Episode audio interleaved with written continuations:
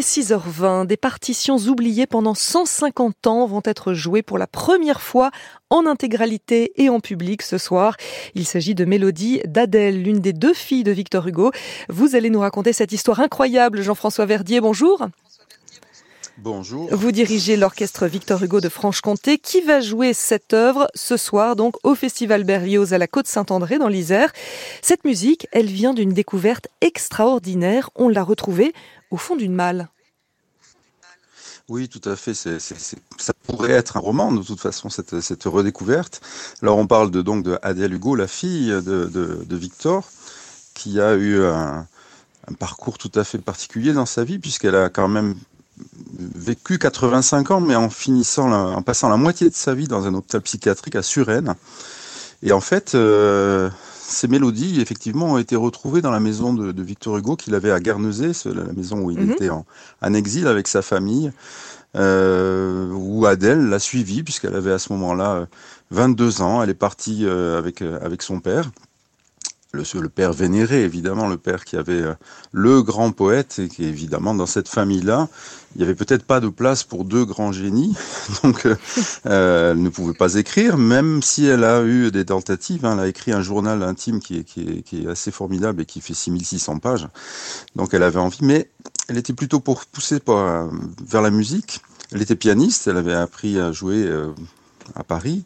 Euh, elle avait une très bonne euh, éducation. Elle fréquentait des, cercles euh, d'artistes. et quand elle s'est retrouvée à Guernesey, elle s'est retrouvée un peu toute seule. Alors évidemment, elle a commencé à écrire de la musique sur les textes de son père. Hein, qui, qui mhm. d'autre aurait pu servir de, poète Et toute sa musique, elle l'a écrite pendant cette période à Guernesey, c'est-à-dire pendant 5 ou 6 ans. Et puis ça a été effectivement oublié dans une malle là-bas. Et ça a été retrouvé dans quelles circonstances?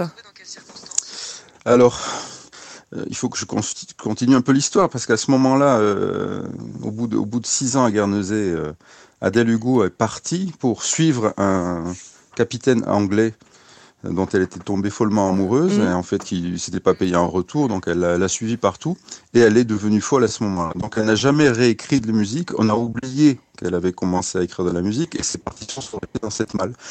Et un compositeur euh, tout à fait actuel, il s'appelle Richard Dubugnon, connaissait cette histoire. Euh, quand on dit que c'était oublié, on savait que ça existait. Hein, ah, quand, même. oui, on avait quand même ouvert la euh, malle, on avait trouvé les, les, les, les, partitions, mais personne n'avait eu la curiosité de, de, de voir ce que ça pouvait donner, c'est ça? La famille Hugo savait que ça existait. Effectivement, il n'y avait pas eu la curiosité, personne n'avait vraiment regardé, on ne savait pas si c'était complet, etc. Et donc, Richard est allé à Guernesey et a ouvert cette fameuse malle à regarder, en n'étant pas persuadé de ce qu'il allait trouver. Et finalement, s'est dit, mais j'ai fait une, découverte incroyable. Il y a vraiment de quoi faire euh, une redécouverte de cette. Et en plus, c'était des feuilles un peu euh, éparpillées. Il a fallu les, les reconstituer, les classer comme, comme dans un puzzle. Je vous propose qu'on en écoute quelques notes et on se reparle après.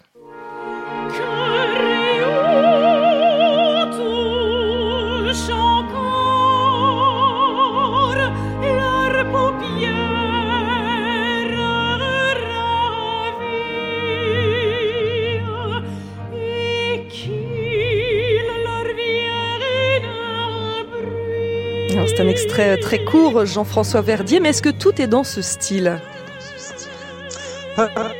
Tout. elle a écrit très euh, naturel, euh, selon les caractères de, des textes qui étaient proposés donc par son père. Alors il y a de tout, hein, parce que là vous avez par exemple un petit extrait qui est assez tragique, assez dramatique, mais elle a aussi écrit par exemple, c'était les premières à mettre en musique Les Misérables. Mm-hmm.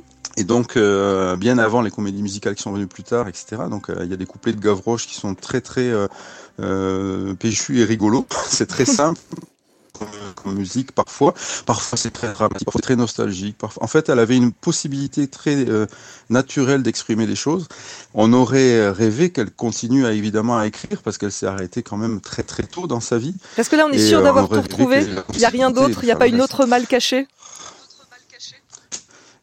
à, notre connaissance, il n'y a pas. Donc au total, il y a combien de morceaux alors attendez, attendez, attendez, je vais vous couper parce que là, la liaison est en train de, partir. On ne vous entend plus très bien. Euh, j'espère que ça va aller mieux. Redites-moi combien il y a de morceaux au total?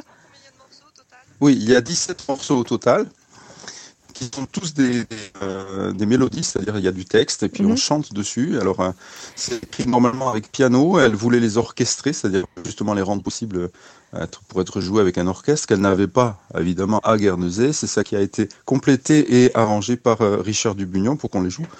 Et, et tout est de qualité. C'est pas parce que c'est la fille de Victor Hugo qu'on les joue?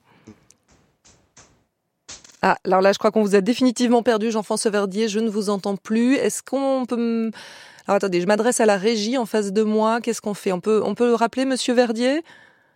Pour essayer de, de, terminer cette interview correctement, Monsieur Verdier, qui est donc euh, le directeur musical de l'orchestre Victor Hugo de Franche-Comté, qui va jouer ce soir pour la première fois l'intégralité de l'œuvre de d'Adèle Hugo. Jean-François Verdier, vous êtes avec moi? Je suis revenu, voilà. Oui, alors je vous demandais, est-ce que tout est de euh, qualité et c'est pas parce que c'est la fille de Victor Hugo qu'on va aller jouer ces morceaux?